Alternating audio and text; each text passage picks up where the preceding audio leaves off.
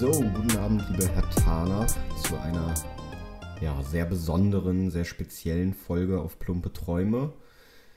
Ja, ich muss fast sagen, ich rede heute über das Spiel äh, gegen Bielefeld vom letzten Sonntag. Wir haben heute Dienstagabend, den 12.01. Und ja, warum ich alleine? Warum ist die Folge so speziell? Verschiedene Gründe.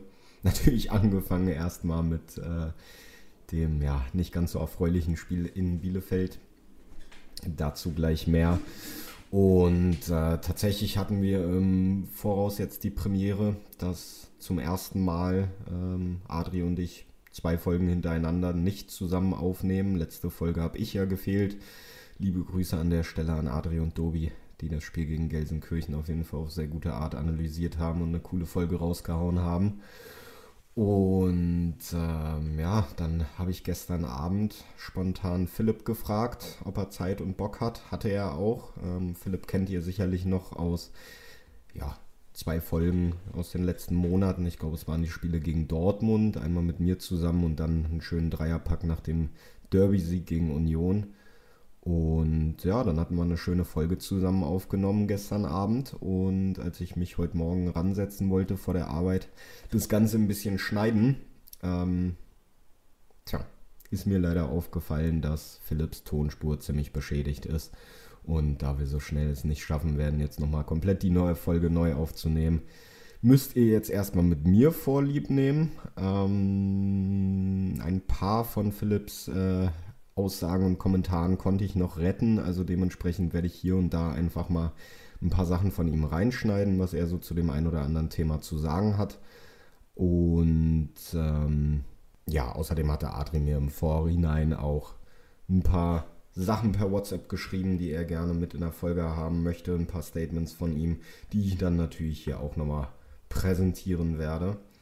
Ähm, genau, fangen aber erstmal ganz klassisch in plumpe Träume-Manier mit unserer Songwahl an und Philipp hatte sich äh, den Song Diego Maradona von Provinz rausgesucht, ohne großen Hertha-Bezug herzustellen, sondern ja, einfach um Fußballbezug zu haben. Äh, so richtig was Passendes zum Spiel gegen Bielefeld ist ihm anscheinend nicht eingefallen. Ich persönlich habe mir äh, einen meiner Lieblingstracks rausgesucht und zwar Blame Game von Kanye West und John Legend. Ähm, Kanye West prinzipiell auch ein Interpret, der mich in der Jugend sehr geprägt hat, gerade mit seinen älteren Alben, äh, Graduation, 808s and Heartbreak, kann ich auf jeden Fall nur empfehlen. Und ja, warum Blame Game? Weil ich einfach so das Gefühl hatte, dass nach einem erneut sehr, sehr schwachen Spiel es wieder losgeht, dass sich irgendwie gegenseitig die Schuld in die Schuhe geschoben wird. Äh, von allerlei Seiten, sei es von uns Fans, von den Medien, vom Trainer, von den Spielern, vom Manager. Jeder wird wahrscheinlich andere Gründe nennen und äh, somit ein bisschen das Blame Game spielen. Das war das, was ich auf jeden Fall so erwartet habe und was ja bislang zumindest so halb eingetreten ist. Ähm, von daher ist meine Songwahl darauf gefallen. Und ja, kommen wir zum unschönen Teil, zu einem der vielen unschönen Teilen. Ähm, in dieser Folge und zwar dem Spiel gegen Bielefeld. Und ja, aufstellungstechnisch muss ich glaube ich nicht viel erzählen. Ähm, da hatte Dobi ja in der letzten Woche einen ziemlich genauen und guten Job gemacht ähm, in der Analyse der Aufstellung und viel verändert hat sich ja nicht. Um genau zu sein, nur eine Personalie und zwar ist Maxi Mittelstädt ins linke Mittelfeld bzw. auf den linken Flügel gerückt für den spontan kurzfristig verletzten Matthäus Kunja. Und so sind wir ins Spiel gegangen und ich muss sagen, dass mir die ersten 20 Minuten eigentlich sogar ganz gut gefallen haben. Hätte Johnny Cordoba vielleicht einen besseren Tag erwischt, äh, was seinen Abschluss angeht, hätten wir auch gut und gern in Führung gehen können. Allerdings äh, nach ja, den angesprochenen 20, vielleicht 25 Minuten ging es ja dann steil bergab. Bielefeld hat die Kontrolle übernommen übers Spiel und war die dominante Mannschaft, hatte äh, vor allem im Mittelfeld auf jeden Fall eine klare Präsenz und eine klare Überlegenheit. Und zehn Minuten vorm Halbzeitpfiff gab es ja dann die erste äh, brenzlige Szene, als Fabian Klos war es, meine ich, zu Fall kommt im Strafraum gegen Niklas Stark und Schiedsrichter Winkmann auf den Punkt zeigt und, zeigt und Elfmeter gibt für Bielefeld, ähm, den er allerdings per Video Assistant Referee dann wieder revidiert und auch die gelbe äh, Karte für stark zurücknimmt. Da können wir ja mal hören, was Philipp dazu sagt. Nicht, dass es ein klares, hundertprozentiges Foul war, aber er hat halt gepfiffen und es war auch keine klare Fehlentscheidung und er hat ihn berührt und man hat sowas auch schon oft gepfiffen.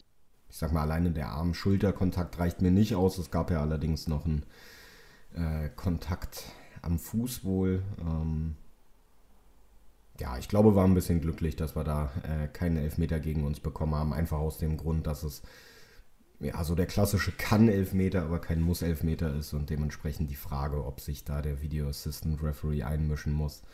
Ähm, wie gesagt, für mich persönlich ein bisschen glücklich, auch wenn es sicherlich kein klares Foul war, aber durch die zwei Kontakte, wie angesprochen, ähm, wären Elva vielleicht schon vertretbar gewesen.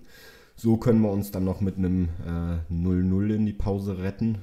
Und äh, spätestens zum Beginn der zweiten Halbzeit äh, ja, trat dann eine klar überlegene Bielefelder Mannschaft auf. Und im Endeffekt äh, ja, wir dann relativ schnell ähm, den Gegentreffer zum 1-0, der am Ende auch spielentscheidend war, nach einem langen Einwurf, den Lüker Toussaint unglücklich verlängert und Reinhold Jabo setzt sich dann im Strafraum gegen Pekarik durch, nimmt den Ball, zieht ab und so geht Bielefeld 1-0 in Führung. Allerdings muss man dazu sagen, dass auch das Tor nicht ganz unumstritten ist. Ähm, einmal aufgrund der Tatsache, dass der Einwurf im Feld ausgeführt wurde, äh, was natürlich regeltechnisch auch nicht ganz korrekt ist. Und auf der anderen Seite war auch der Zweikampf Jabo gegen Pekarik für mich sehr grenzwertig. Ähm, da können wir auch mal hören, was Philipp dazu sagt. Ja, äh, ich glaube, also erstens, Pekarik ist keiner, der sich wegen nichts beschwert. Ne? Man hat ja auch sofort bei der gelben Karte gesehen, er ist auch der Erste, der meinte, der ist keiner, der sagt, es war doch kein Foul, Ball, Ball, Ball, sondern er ist hingegangen, ja, es war gelb, abgeschlagen. So, also Pekarik ist keiner, der sagt, äh, der oder der sich aufregt für nichts. Da wird es einen Kontakt gegeben haben. Ob es reicht, auch hier wieder, ja, also ich denke mal, äh, alle, die die Hertha-Brille nicht aufhaben, die würden wahrscheinlich sagen, ja, äh, den, den, den darf er nicht abpfeifen. Ne? Pekarik geht zum Ball, geht in die Luft, kriegt halt einen leichten Stoß. Der Arm war nicht abgespreizt vom Körper, aber trotzdem geht Jabo schon relativ deutlich in den Mann. Also in Summe für mich auf jeden Fall äh, eher kein Tor, hätte man, denke ich, zurücknehmen können. Auch da ist es vielleicht nicht wieder hundertprozentig, aber alles in allem würde ich sagen, dass dort dann Bielefeld eher im Glück war und äh, sich nicht beschweren hätte dürfen, wenn das Tor zurückgenommen werden würde. Und ähm, ja, trotzdem eine verdiente Führung. Alles in allem hätte es ja kurz später auch 2-0 für äh, stehen können, nachdem Rizzo Doan sich äh, schön durchsetzt, mit links abzieht von der Strafraumkante und den Innenpfosten trifft, wovon der Ball wieder ins Feld trudelt. Also von daher, auch da haben wir auf jeden Fall nochmal Glück gehabt. Und ja, zum Abschluss würde ich dann vielleicht mal den ersten Kommentar von Adri einstreuen. Ähm, und zwar wollte er nochmal erwähnen, auch bisschen in Bezug auf eine eher unglückliche oder schwierige Schiedsrichterleistung, sagen wir es mal so, dass äh, in der Nachspielzeit natürlich ein klares Foul an Gendusi ähm, vorlag was zu einer sehr gefährlichen Freistoßposition geführt hätte.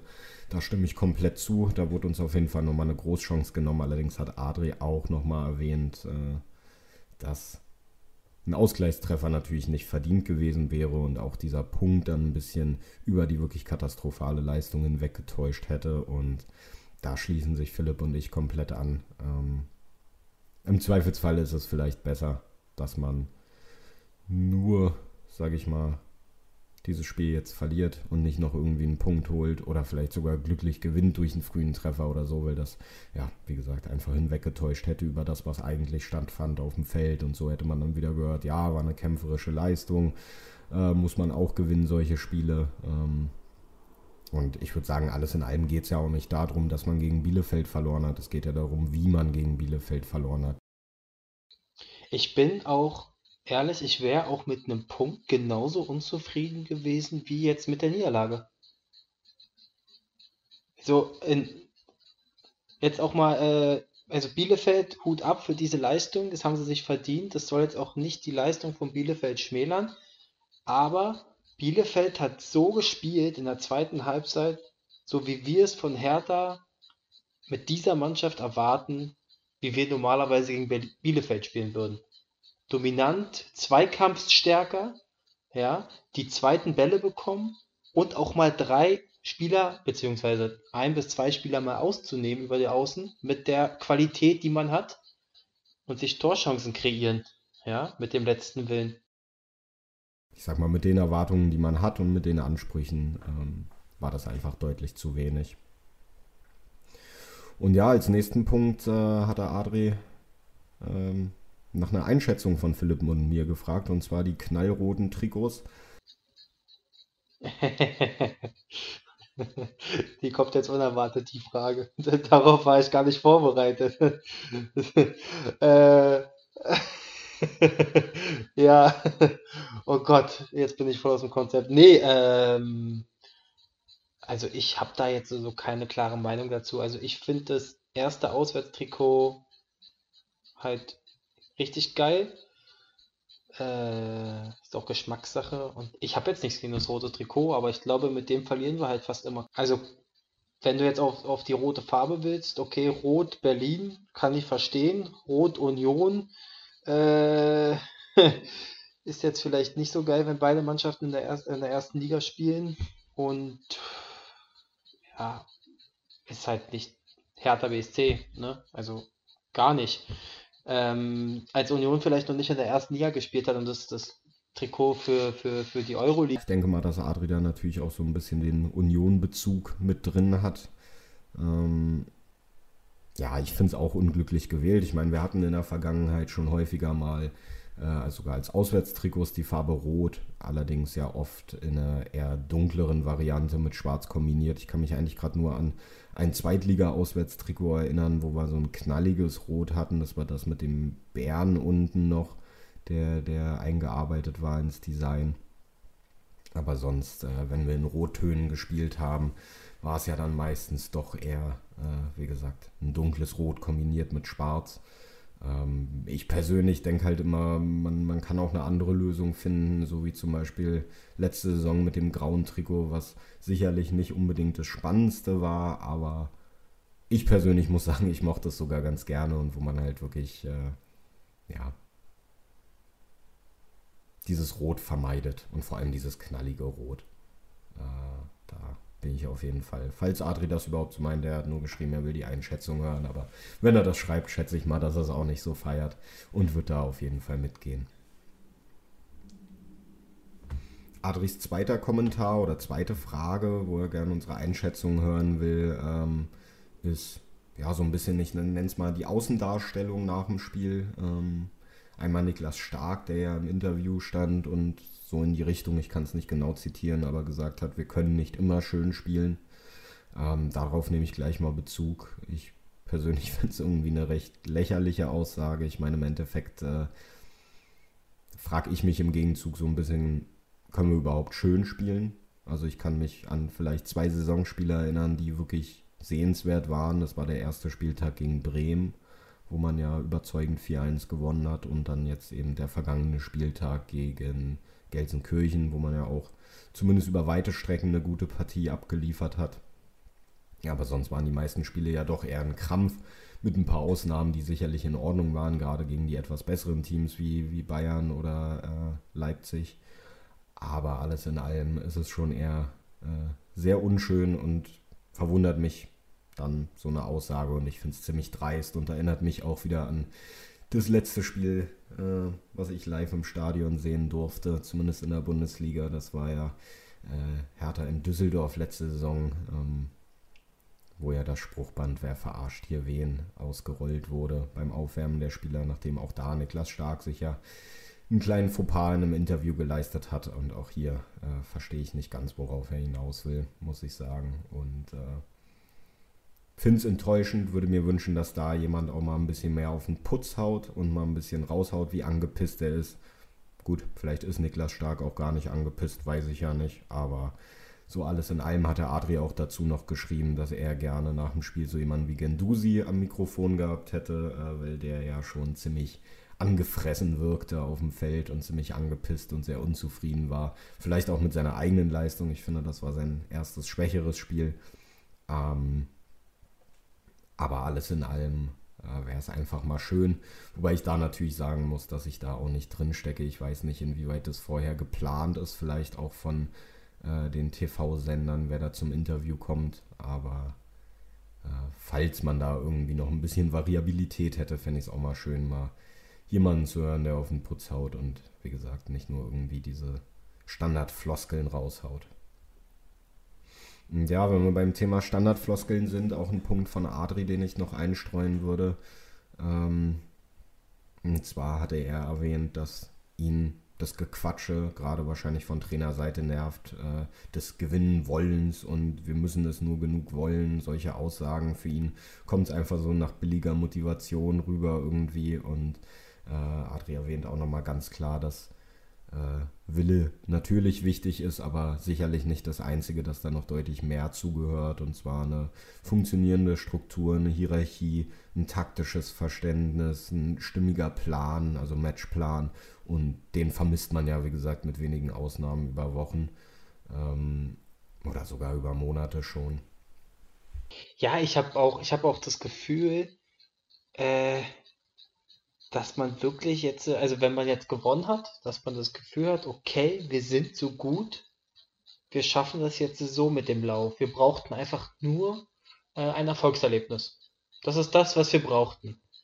Aber man sieht, dass es halt qualitativ einfach nicht reicht. Und wie du schon sagtest, das zieht sich ja jetzt auch schon ein bisschen hin nach dem Sieg gegen Union. Man dachte es nach dem Spiel gegen Bremen, ja, dass man immer so diesen Aha-Effekt brauchte. Und ich habe das Gefühl, äh, das ist auch das Einzige, was Hertha denkt, also die Spieler denken, Trainer denkt, was sie brauchen. Ein Erfolgserlebnis. Nein, sie müssen sich jedes Spiel erarbeiten. Ich persönlich schaue gerade auf Netflix die Diego Maradona-Serie. Äh, Maradona in Mexiko kann ich übrigens auf dem Wege auch nur empfehlen. Macht super viel Spaß und zeigt auch, dass man auch mit einer gewissen, sage ich mal, Motivation und Persönlichkeit viel erreichen kann, die er nun einfach war. Ähm, aber gut, das sind halt Ausnahmen, zeigt nur, dass es ein wichtiger Punkt ist, sicherlich, aber halt nicht der einzige. Und ich denke gerade ähm, der Plan und vor allem die Variatät, Variabilität, Entschuldigung, ähm, im Spiel fehlt von Trainerseite extrem, meiner Meinung nach. Ähm, man geht immer mit dem gleichen Konzept gefühlt ins Spiel und das funktioniert nicht und dann passiert nichts. Also es wird nichts geändert, es wird immer versucht, den gleichen Schuh runterzuspielen und gefühlt ist es irgendwie für jede Kreisligamannschaft mittlerweile machbar, härter auszuschalten, indem man einfach das Zentrum zumacht, weil über die Flügel kommt nichts, was sicherlich einfach an Personal liegt, also dass Alternativen fehlen. Für mich haben wir nur einen echten Flügelspieler im Kader ähm, mit hoher Qualität und das ist Javairo Del Rosun. Alles andere, Cunha ist für mich jemand, der eher in die Zentrale gehört, der im Spiel ja auch immer wieder in die Zentrale zieht. Dodi Lüke Bakio ist in einem absoluten Loch spielerisch, bringt seit Wochen keine guten Leistungen und ist prinzipiell für mich auch ein Spieler, der eigentlich eher als Konterstürmer ins Zentrum gehört. Beide spielen dann auch noch inversiv, sprich äh, Rechtsfuß auf links, Linksfuß auf rechts. Äh, Flanken kommen nicht unbedingt in den Strafraum. Hatten wir, glaube ich, in einer Folge auch schon mal angesprochen.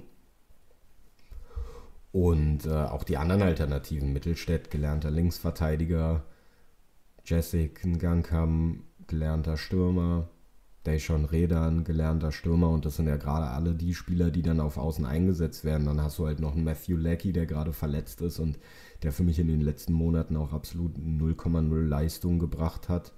Ähm, und dann ist es halt einfach nicht schwer, härter Spiel zu durchschauen, weil du einfach weißt, okay, wenn das Zentrum dicht ist, wo dann vielleicht die Unterschiedsspieler sind mit Gendusi, mit vielleicht auch Darida an einem guten Tag, ähm, dann hast du härter Spiel im Prinzip lahmgelegt. Und äh, da ist es einfach irgendwie traurig, dass man, wie gesagt, nur darauf baut, motivierend zu reden vor der Presse. Wie es in der Kabine aussieht, kann ich natürlich nicht beurteilen geht aber ohne Plan und ohne Struktur auf den Platz. Und äh, auch der Punkt der Hierarchie ist, denke ich, ein ganz wichtiger, weil im Endeffekt ist es nun mal so, dass uns, was ja kein Geheimnis ist, viele alte Hasen, wie man so schön sagt, verlassen haben in Kalu, in Ibisevic, in Schellbrett, in Kraft. Ich hoffe, ich vergesse jetzt niemanden, die sicherlich alle Wortführer in der Kabine waren, Ibisevic Kapitän und gerade auch schon das von mir angesprochene Düsseldorf-Spiel letzte Saison war es ja auch ganz klar gezeigt, wo ja wohl Kraft und Ibisevic im Prinzip die Halbzeitansprache übernommen haben und äh, die Taktiken bestimmt haben und alles. Und ich will gar nicht sagen, dass das jetzt wieder der Fall sein muss, aber es zeigt halt einfach, da war ganz klar, okay, da sind Jungs, die übernehmen mit Erfahrung, die wissen, worauf es vielleicht in solchen Situationen ankommt, die halt durch, durch, ja, alles, was sie mitbringen, auch mal so ein Ruder rumreißen können, so eine Mannschaft motivieren können. Und ich frage mich halt so ein bisschen, wer das jetzt gerade ist. Ich meine, Boyata sicherlich, aber der fehlt nun mal gerade verletzt. Und äh, jemand anders fällt mir jetzt nicht auf die Schnelle ein, der wahrscheinlich so diese Rolle übernimmt. Und ich denke, da haben wir auf jeden Fall ja verpasst, ein bisschen was aufzubauen. Sowas hätte man ja auch durch Neuzugänge reinholen können. Also ich meine, ohne jetzt die großen Transferthemen der letzten Jahre oder des letzten Jahres hochzuholen, aber ich denke gerade so eine Spieler, die im Gespräch waren, wie zum Beispiel ein Granit Xhaka, ähm, wären genau so eine Leute gewesen, die so eine Rolle auf dem Platz und vielleicht auch in der Kabine übernommen hätten und da ein bisschen auf den Putz gehauen hätten und als ja wirklich Führungsspieler auf den Platz gegangen wären, die so eine ganze Mannschaft mitreißen können. Ja, im weiteren Verlauf äh, sind wir dann doch nochmal aufs Bielefeld-Spiel zurückgekommen und äh, da war meine Frage an Philipp, ob er denn noch jemanden hat, den er positiv erwähnen möchte. Und da können wir auch gerade mal reinhören. Also, ich glaube, vom Positiv brauchen wir jetzt nicht unbedingt reden. Äh, ich habe mich gefreut, dass Luca Netz ein bisschen mehr Zeit bekommen hat. Und auch wenn er natürlich jetzt das Spiel nicht im Alleingang äh, drehen konnte oder auch die großen Aktionen ausblieben, fand ich schon, dass man, dass man gesehen hat, dass der Junge Selbstvertrauen hat, dass der Junge ein, solides bis gutes Passspiel hat und vor allem Dynamik. Der war vorne und hinten, hat sich reingeschmissen. Äh, ich würde gerne mehr von ihm sehen, weil ich glaube, schlechter als Plattenhardt oder Mittelstädt ist er nicht und hat auch noch Potenzial. Klar, 17, der Junge soll seine Schule beenden, der muss ja auch jetzt nicht jedes Spiel machen, aber ich glaube schon, äh, dass der unserem Spiel auch äh, sehr viele positive Elemente geben kann. Außerdem äh, kam dann auf jeden Fall noch unser Manager, Michael Preetz, oder Direktor Sport, äh, zur Sprache. Auch da hatte Philipp ein bisschen was zu, zu sagen, ähm, war nicht ganz zufrieden, aber lassen wir ihn einfach selber reden. Ja, also das fängt ja, wie du schon sagtest, die Kommunikation, die fängt ja nicht bei einem an, die fängt ja schon ganz oben an. Ne? Also das wurde ja auch schon ganz oft beschrieben, äh, wenn man so eine Zielsetzung von oben bekommt, ja, also die man ja jetzt schon seit Jahren hört. Und ich muss mich jetzt da auch einfach mal anschließen. Ich war ja immer so ein bisschen, ja, muss er ja sagen, aber wenn, wenn ich jetzt Preetz schon wieder höre, was der für Zielsetzungen hat, äh, erstmal natürlich, die Mannschaft muss sich finden und dann besser zu sein als letztes Jahr. So, so kittelst du auch keinen Spieler. Ja, und äh, wenn man, wenn man schon den ein oder anderen Spieler für viel Geld holt, dann muss man auch eine gewisse äh, Erwartungshaltung haben, den Spieler auch ein bisschen, bisschen Druck machen, denn ich kenne es aus meiner, aus meiner Schulzeit. So, ich, ich kann auch nur mit Druck arbeiten. So, weißt du, äh, wenn man mir die Zeit gibt, dann warte ich bis zum letzten Tag, äh, bis der Arsch auf Grundeis ist und dann, äh, sollst du jetzt nicht kaputt machen, die Spieler, ja, sollst du nicht kaputt drehen und sagen, ja, wenn du das nächste Mal scheiße spielst, dann spielst du nie wieder für den Club oder, aber du brauchst doch auch eine gewisse Erwartungshaltung, ja, und ich finde, so eine Spieler musst du dann auch einfach mal anders kitzeln. Das kannst du das, das, das kannst du auch Kess machen, also das kannst du, kannst du auch anders kommunizieren. ja. Aber es fängt oben an und zieht sich natürlich dann noch runter. Jetzt, äh, jetzt aber jetzt mal eine andere Frage, jetzt ohne Labadia zu schützen. Ja, das will ich gar nicht. Er hat seinen Anteil an diesem Misserfolg definitiv. Genauso wie es andere haben. Aber wenn man sich einen Trainer wie Bruno Labbadia holt, der jetzt wirklich ein Konzept, er bringt ja ein Konzept mit, er hat ja ein Konzept, hat man ja bei den anderen Mannschaften gesehen, wie lange das anhält, ist jetzt mal dahingestellt. Er ist jetzt nicht der erfolgreichste Trainer, aber er hat auch schon Erfolg mit anderen Vereinen gehabt.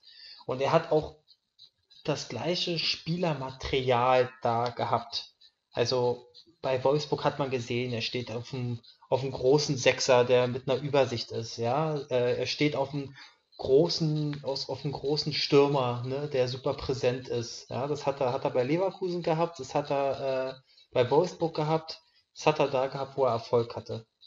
Und wenn du jetzt mal überlegst, wie der Kader zusammengestellt ist bei Hertha. Klar, Corona kommt dazu, auch das muss man, muss man auch äh, mit einem rechnen. Aber der Kader ist total unausgeglichen, meiner Meinung nach. Ja, und alles in allem ist dann jetzt halt am Ende die Frage, was macht man aus der Situation? Muss man handeln? Gilt es jetzt vielleicht schon, das Personal auszutauschen? Ähm, also gerade auf Trainer- und Managerposten. Ich meine, klar. Ich glaube, wir würden es uns mittlerweile alle irgendwie auf eine Art wünschen. Ähm, ich persönlich frage oder hinterfrage einfach mal so ein bisschen, wer halt übernehmen könnte, gerade wenn wir jetzt über den Trainer reden. Wer ist auf dem Markt? Wer würde der Mannschaft weiterhelfen? Mir fallen da nicht so wirklich die Alternativen ein. Ähm, Philipp hatte eine Idee, und zwar Ralf Rangnick. Dürfen wir darüber reden? Ich hätte ihn natürlich nicht nur, also er würde nicht nur den Trainer machen. Das, das, das hat er immer wieder gezeigt. Also ich, mein Wunsch, mein Traum-Wunsch-Szenarium äh, würde natürlich Preetz auch nicht mehr da sein. Zwinker, Zwinker. Und, und mit dem Rangnick und mit dem Friedrich, der vielleicht unter Rangnick vielleicht auch noch ein bisschen äh, lernt, ähm, könnte ich mir eine, eine, eine bessere Kaderzusammenstellung vorstellen. Natürlich hat er hier weniger Geld zur Verfügung als bei Leipzig oder bei Hoffenheim, aber er hat jetzt auch ganz andere Connection, sage ich mal, zu, zu, zu anderen Spielern. Ja, er wäre, er, er hätte ein Standing im internationalen äh, Fußball, ähm, könnte den auch ein Konzept aufzeigen. Ja, das, was ein Prez nicht hat, ein Konzept. Ja, oder ich ich unterstelle ihm das jetzt einfach mal. Vielleicht hat er ja eins, aber äh, war jetzt nie sichtbar. Und mit einem Friedrich, der schon sehr sympathisch ist und vielleicht in die Rolle reinwachsen kann, ja, kann ich mir das ganz gut vorstellen. Aber es ist, wie gesagt, äh, einfach mal so ins Blaue, ins Blaue gedacht. Aber ich muss sagen, dass äh, mir persönlich Ralf Rangnick erstmal einfach ziemlich unsympathisch ist. Gut, das ist jetzt ein, eine, eine, subjektive Einschätzung. Ähm, ich würde ihn mir jetzt nicht unbedingt wünschen, sage ich ganz ehrlich. Aber äh, was auch noch dazu kommt, ist, dass ich nicht so überzeugt bin davon wie viele andere, dass das zu 100% klappt. Oder die Wahrscheinlichkeit sehr hoch ist, wenn man einfach sagen muss, ja, er hat auf Schalke definitiv bewiesen, ähm, dass er ein ganz guter Trainer sein kann. Aber ich finde, gerade wenn dieser Vergleich aufgebracht wird, ja, er hat auch gezeigt, er kann mit Geld umgehen, siehe Hoffenheim, siehe Red Bull Leipzig. Es sind halt komplett andere Situationen in meinem Auge, weil im Endeffekt ist es halt nun mal so, dass sowohl Hoffenheim als auch Leipzig in Ruhe aufgebaut werden konnte, ohne die riesen Erwartungen. Bei Leipzig vielleicht nochmal ein bisschen mehr als bei Hoffenheim, aber alles in allem äh, konnte er da in Ruhe arbeiten. In unteren Ligen, vierte Liga, dritte Liga, hatte dann Transferbudget, was vollkommen überdurchschnittlich war, ähm, konnte sich Spieler kaufen, die definitiv deutlich über der Qualität der jeweiligen Liga lagen. Also ich meine, allein so ein Yusuf Paulsen ist ja, glaube ich, in die vierte oder zumindest dritte Liga gewechselt ähm, als junger Spieler und auch in Hoffenheim konnte er dann mal irgendwie irgendwelche Brasilianer für 10 Millionen als Zweitligist holen, was ja damals auch nochmal ganz andere Summen waren ähm, wenn wir so über 2007 müsste es gewesen sein, reden. Ähm, Und von daher will ich gar nicht sagen, dass das irgendwie so, ein, so eine sichere Sache ist, dass er da jetzt auf einmal äh, der Heilsbringer ist und hundertprozentig mit Geld umgehen kann. Und ich meine im Endeffekt, die Erwartungshaltung hier ist nun mal hoch, mittlerweile durch Investoreinstieg und so weiter, durch Ziele, die äh, zumindest von gewissen Seiten ausgesprochen werden. Und äh, wenn sich da dann nicht schnell Erfolge einstellen, weiß ich auch nicht, ob er dann so unumstritten ist. Und denke, so wie er als Persönlichkeit ist, wäre das auch jemand, der sich das nicht unbedingt gefallen lassen würde, wenn da viel Kritik auf ihn einhagelt. Und die Chance sehe ich schon. Und deswegen bin ich mit anderen, mit den anderen genannten Gründen gar nicht mal so überzeugt von der Personalie Ralf Rangnick. Nicht, dass es da jetzt irgendwas Offizielles gab schon mittlerweile. Aber alles in allem ist es nun mal so, dass der Name ja immer mal wieder rumschwirrt, sei es zu Klinsmann-Zeiten, sei es zu äh, ja, jetzigen Zeiten in irgendwelchen Foren ähm, wird immer wieder Ralf Rangnick genannt. Aber ja, um es abzuschließen, ich bin nicht so super überzeugt davon. Und äh, ja, wie ich schon meinte, sehe halt auch nicht die anderen Alternativen auf dem Markt. Äh, alles, was da jetzt gerade ist, sind sicherlich keine schlechten Trainer, aber gehen halt auch wieder eher in die Richtung Bruno Labbadia. Und zwar, dass man jemanden holen würde, der sicherlich kurzfristigen Erfolg bringen würde, in dem Sinne, dass man sich stabilisiert, Mittelfeldplatz erreicht, also eigentlich wie in der letzten Saison, als, als Bruno übernommen hatte, aber langfristig wahrscheinlich nicht mit ihm geplant werden kann. Und das sollte für mich auch nicht Sinn der Sache sein. Und ich meine, im Endeffekt, wenn du Labadia jetzt entlässt, meinte Philipp, ist es sehr wahrscheinlich, dass wohl Zecke Neuendorf übernehmen könnte, zumindest so nach seinem Gefühl. Ähm, denke ich auch, ist sicherlich nicht auszuschließen. Ich frage mich da halt auch nur, wie ist die Qualität von ihm als Trainer. Ich persönlich beschäftige mich jetzt nicht so super viel mit der U23, deswegen kann ich dazu jetzt gar nicht so krass viel sagen. Ähm, ich meine, ganz erfolgreich scheint er ja damit zu sein, aber gut, Ante Czovic war ja auch erfolgreich als Jugendtrainer und hat es in der Bundesliga nicht gepackt. Also von daher ist natürlich auch das ein Risikoexperiment. Ich persönlich, hatte ich auch glaube ich schon in einigen Folgen erwähnt, würde mir äh, Paul Dardai zurückwünschen. Ähm, ich meine, ja, es war auch nicht immer der schönste Fußball, das ist mir bewusst, aber es war erfolgreich. Und man darf nicht vergessen, dass er mit deutlich weniger finanziellen Mitteln zweimal Europa erreicht hat, die Mannschaft in der Bundesliga stabilisiert hat und vor allem überragende Hinrunden gespielt hat. Und meiner Meinung nach halt auch ein Trainer ist, der die Mannschaft erreicht und der auch Respekt von den Spielern bekommt. Kriegt Labadia das? Keine Ahnung, aber ich glaube einfach, dass Dardai nochmal so eine andere Art von Respekt reinbringt, weil er trotzdem gleichzeitig eine gewisse Art von Lockerheit mit dabei hat. Ich meine, im Endeffekt äh, hatten wir auch, äh, also Philipp und ich drüber geredet, eine Szene, die sich bei mir sehr eingebrannt hat, war, damals, ich schätze vor vier Jahren, zum Saisonauftakt gegen Freiburg die Einwechslung von Julian Schieber, der dann in der Nachspielzeit das Siegtor erzielt, wo ein Dardai halt hingeht und einfach nur ganz lässig ihm einen Fistbump gibt und äh, damit anscheinend auch für Motivation sorgt, durch einfach diese Lockerheit, die er halt mit reinbringt und ähm, andere Trainer wären da wahrscheinlich schreiend daneben gestanden und laut klatschend und komm Julian, jetzt mach's, jetzt hol's und ist sicherlich auch nicht verkehrt, aber ist dann halt, um da wieder ein bisschen drauf zurückzukommen, was Adri geschrieben hatte, ja irgendwie wieder dieses billige Motivationsding und ich persönlich finde, dass Dada da einfach immer einen sehr, sehr guten Misch hatte. Ähm, aus motivierend, aber trotzdem noch locker und stabilisierend vor allem für die Mannschaft. Und ich hatte nie das Gefühl, dass es einen Spieler gab, der jetzt komplett unglücklich mit Paul Dardai als Trainer war und ihn als Menschen und als Person nicht respektiert und nicht gemocht hat. Und ich würde einfach sehr, sehr gerne mal sehen, wie ein Paul Dardai funktionieren würde mit dieser Mannschaft, die ja von der rein individuellen Qualität meiner Meinung nach auf jeden Fall deutlich über den Mannschaften anzusiedeln sind, die wir ähm, zu Dardais aktiven Zeiten als Trainer auf den Platz stellen konnten. Ja, und um dann die äh, etwas spezielle Folge hier mal ein bisschen abzuschließen, ähm, gucken wir natürlich noch aufs bevorstehende Spiel. Für mich persönlich ein ganz, ganz, ganz besonderes Spiel gegen den ersten FC Köln hier in Köln. Ähm, so mein eigenes Derby, nenne ich es mal, äh, wo sich natürlich viel viel, viel darüber entscheidet, wie viel ich auf Arbeit gemobbt werde, mir anhören darf oder wie viel ich auch austeilen darf. Ähm, von daher ein wichtiges Ding. Ähm, einleitend hat Philipp aber auf jeden Fall noch eine kleine Anekdote äh, zum ersten FC Köln und zur letzten Saison. Oh Gott, darf ich dazu noch was erzählen? Eine Geschichte, eine Geschichte zum Köln-Spiel.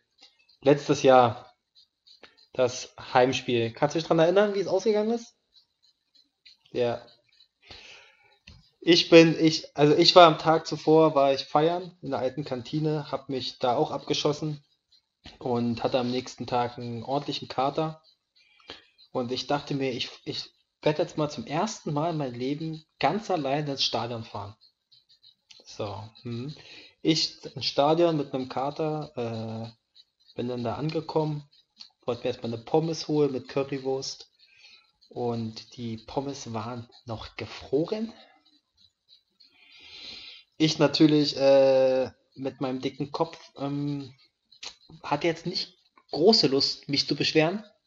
Hab natürlich irgendwie die, die Pommes, die noch halbwegs durch waren, gegessen. Ja, dann war ich im Stadion und ja, nach 10 Minuten stand es, glaube ich, 3-0. Und ey, das war wirklich der schlimmste Tag im Olympiastadion. Also, ich ahne Schlimmes gegen Köln. Ich ahne Schlimmes. Oh, ich krieg jetzt wieder Gänsehaut.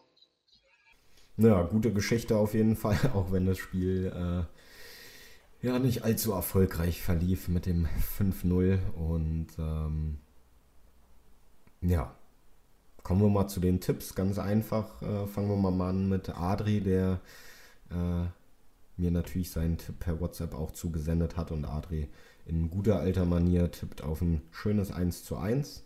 Äh, Torschützen der slowakische Mbappé. Liebe Grüße da nochmal an Adri und Dobi.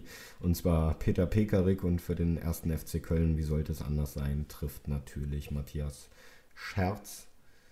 Ähm, mein Tipp, muss ich persönlich sagen, ist leider eine Niederlage. Ich tippe auf ein 0 zu 2. Ähm, oder besser gesagt ein 2-0 für Köln, ist ja in Köln. Treffen werden meiner Meinung nach natürlich ein Ex-Hertaner, ein André Duda und Elias Skiri. Äh, ich habe ein sehr schlechtes Gefühl und prognostiziere jetzt einfach mal, dass das möglicherweise auch dann die letzte Partie von Bruno Labbadia als Hertha-Trainer sein könnte. Aber ja, schauen wir, ich glaube, Hertha einzuschätzen ist zurzeit super schwer. Und abschließend hören wir dann nochmal auf den Tipp von Philipp dadurch, dass Kunja ja weiter fehlen wird, mhm, also so sieht es jetzt aus, fehlt uns natürlich auch wieder einer, der das Spiel alleine entscheiden kann. Köln jetzt auch nicht gerade in guter Verfassung. Die haben ja gegen Freiburg jetzt am Wochenende auch 5 zu 0 verloren.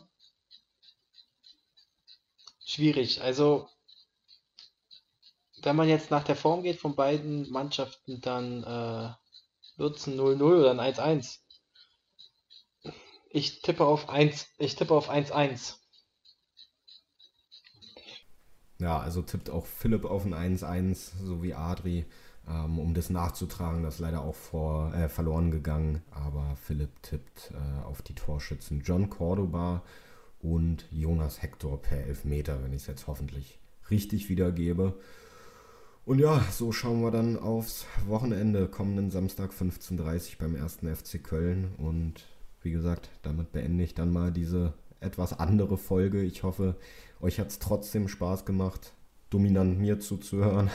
In dem Fall aber auch Adris Kommentare per WhatsApp und Philipps kleine Einschnitte mit anzuhören. Und hoffe natürlich, dass dann die nächste Folge wieder äh, technisch ein bisschen besser läuft und wir natürlich, wenn es auch alles gerade so klasse läuft, äh, auch einen Sieg bejubeln dürfen. Aber das werden wir dann sehen. Ähm, Samstag 15.30 Uhr, wie erwähnt. Und bis dahin wünsche ich euch auf jeden Fall erstmal eine schöne Restwoche. Macht euch entspannte Tage und kommt gut durch. Und dann hören wir uns in Kürze wieder und dann wahrscheinlich auch aus dem gewohnten Doppelpack aus Adri und mir. Also, dann wir hören uns, macht's gut und bis bald. Haut darin.